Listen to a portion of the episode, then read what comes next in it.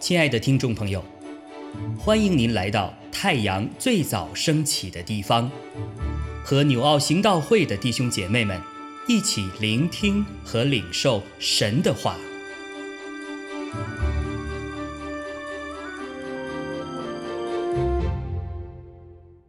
希伯来书一章一到十四节，神既在古时借着众先知。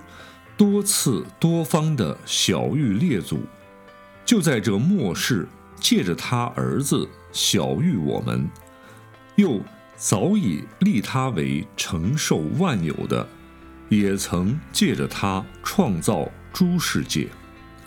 他是神荣耀所发的光辉，是神本体的真相，常用他全能的命令托住万有。他洗净了人的罪，就坐在高天至大者的右边。他所承受的名，既比天使的名更尊贵，就远超过天使。所有的天使，神从来对哪一个说：“你是我的儿子，我今日生你。”又指着哪一个说：“我要做他的父，他要做我的子。”再者，神使长子到世上来的时候，就说：“神的使者都要拜他。”论到使者，又说：“神以风为使者，以火焰为仆役。”论到子，却说：“神呐，你的宝座是永永远远的，你的国权是正直的，你喜爱公义。”恨恶罪恶，所以神就是你的神，用喜乐油膏你，胜过高你的同伴。又说：“主啊，你起初立了地的根基，天也是你手所造的，天地都要灭没，你却要长存。天地都要像衣服渐渐旧了，你要将天地卷起来。”像一件外衣，天地就都改变了，唯有你永不改变，你的年数没有穷尽。所有的天使，神从来对哪一个说：“你坐在我的右边，等我使你仇敌做你的脚凳。”天使岂不都是服役的灵，奉差遣为那将要承受救恩的人效力吗？亲爱的弟兄姐妹们，平安！今天是二零二三年的九月一日。从今天开始，我们一起来学习希伯来书。今天我们要看的经文在希伯来书的第一章一到十四节。首先，我们来了解一下希伯来书的背景。希伯来书并没有指明作者是谁，有人说是使徒保罗，也有人说是巴拿巴、亚波罗，或是医生路加等等，但是没有任何学者可以确认。我们相信，既然作者被圣灵感动写下这封书信，并且刻意的隐姓埋名，一定有神的美意。另外，希伯来书写作的时间是在主后主后的五十到六十年间，主要是写给一群从犹太教改信基督的希伯来人。这些人当时所受的逼迫很大。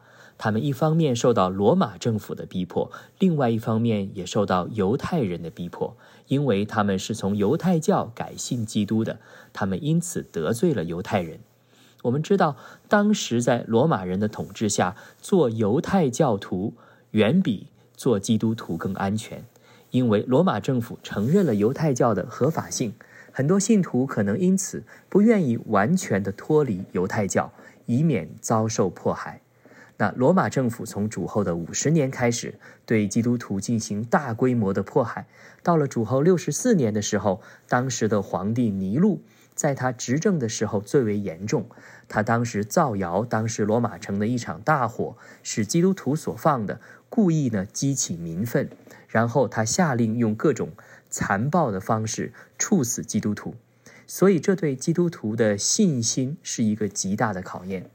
这些希伯来人有可能从一开始的火热的传福音，到后来慢慢的变得冷淡。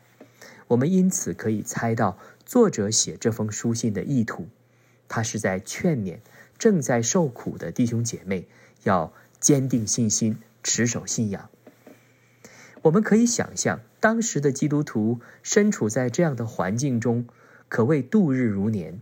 他们受到犹太人、异教徒、亲戚朋友、罗马官方、周围的邻居等等这些人的歧视、嘲笑，甚至是逼迫和折磨。他们也许因此丢了工作，被辞退，或是被迫与家人断绝关系等等。就在这样的一个大背景之下。有一位弟兄有一天突然带来了一封书信，就是希伯来书。他在弟兄姐妹焦虑的眼神中，也许是在昏暗的光线中，他大声的宣读希伯来书。希伯来书第一章一到三节这样说：神既是既在古时借着众先知多次多方的小于列祖，就在这末世借着他儿子小于我们，又早已立他。会承受万有的，也曾借着他创造诸世界。他是神荣耀所发的光辉，是神本体的真相。常用他全能的命令托住万有。他洗净了人的罪，就坐在高天至大者的右边。我们从这短短的三节经文中看见，神一直都在对人说话。神在旧约时代借着律法，透过先知。多次多方的小遇神的百姓，向他们预言神的儿子要来，让人知道神子到来以后要做成的工作。当主耶稣道成肉身来到世间，神现在借着他的儿子来向世人显明神的所事和所做，这就是我们所信的神子耶稣基督。他大能的权柄，他荣耀的身份地位，以及他一次献祭就能让人与神恢复美好关系的工作，已经完成了。这些都没有改变。没错，环境可以改变，世代可以改变，人心可以改变，但是神却永远不改变。神的信实不改变，神的全能不改变，神拯救的计划不改变。弟兄姐妹。我们能够想象到吗？在当时那个充满动荡不安的年日里面，对这群基督徒来讲，他们读到神的不改变，对他们是一个何等大的安慰。当他们读到神的信实，并且神多次多方的说话的时候，他们的心得到的是何等大的激励啊！所以第八节他说：“论到子，却说神呐，你的宝座是永永远远的。”你的国权是正直的，你喜爱公义，恨恶罪恶，所以神就是你的神，用喜乐油膏你，胜过高你的同伴。虽然当时初代教会的弟兄姐妹们受到双重的逼迫，但是希伯来书告诉我们，地上的权势都会过去的，罗马政府会过去的，犹太教的势力会过去的，但是。主的宝座却长存长存，直到永永远远。所以，受苦的基督徒需要坚定的持守信仰，要喜爱公义，不向罪恶妥协，这样才会领受到从神而来的喜乐。这是神的应许，在患难中会经历这样的大喜乐，这绝对是人做不到的事。而这些就是当当时的初代基督徒们留下的美好的见证。弟兄姐妹，今天我们越认识这一点，就越能在今天我们所处的世代中，看清楚我们所受的挑战的重点，不是环境，而是人心。这样，我们才能在困境中持守信心。特别是当看见别人摇摆不定的时候，我们更能够持守这样的信心。接下来，作者特别强调了啊，神子的身份和能力。远远的超过了天使，在十三到十四节的经文这样说：所有的天使，神从来对哪一个说：“你坐在我的右边，等我使你仇敌坐你的脚凳呢？”天使岂不都是服役的灵，奉差遣为那将要承受救恩的人效力吗？弟兄姐妹，我们的地位在神面前是何等的尊贵！许多人在。崇拜天使，高举天使，但是天使其实是在服侍我们每一位属神的儿女，因为每位基督徒都是主耶稣重价所买赎回来的，所以我们在神的面前是极其的珍贵的。换句话说，我们尊贵的身份不是因为我们的所为，而是因为我们的所事。我们是神宝贝的儿女，所以才会如此的尊贵。这就是希伯来书作者的写作目的。他告诉我们，属神的儿女地位是何等的尊贵。无论我们今天处处在一个多么糟糕的环境中，你我都是不孤单的，因为有天使在服侍我们。因为有主圣灵在帮助我们，当圣灵内住在我们里面的时候，我们就因此有了得胜的权柄。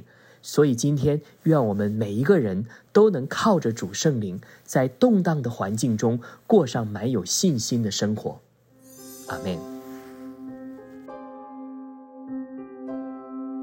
亲爱的弟兄姐妹，透过今早牧者的分享。是否能够让您更多的明白神的心意，或是有什么感动和得着？欢迎订阅和分享我们的频道，让更多的人领受神的祝福。愿神赐福大家。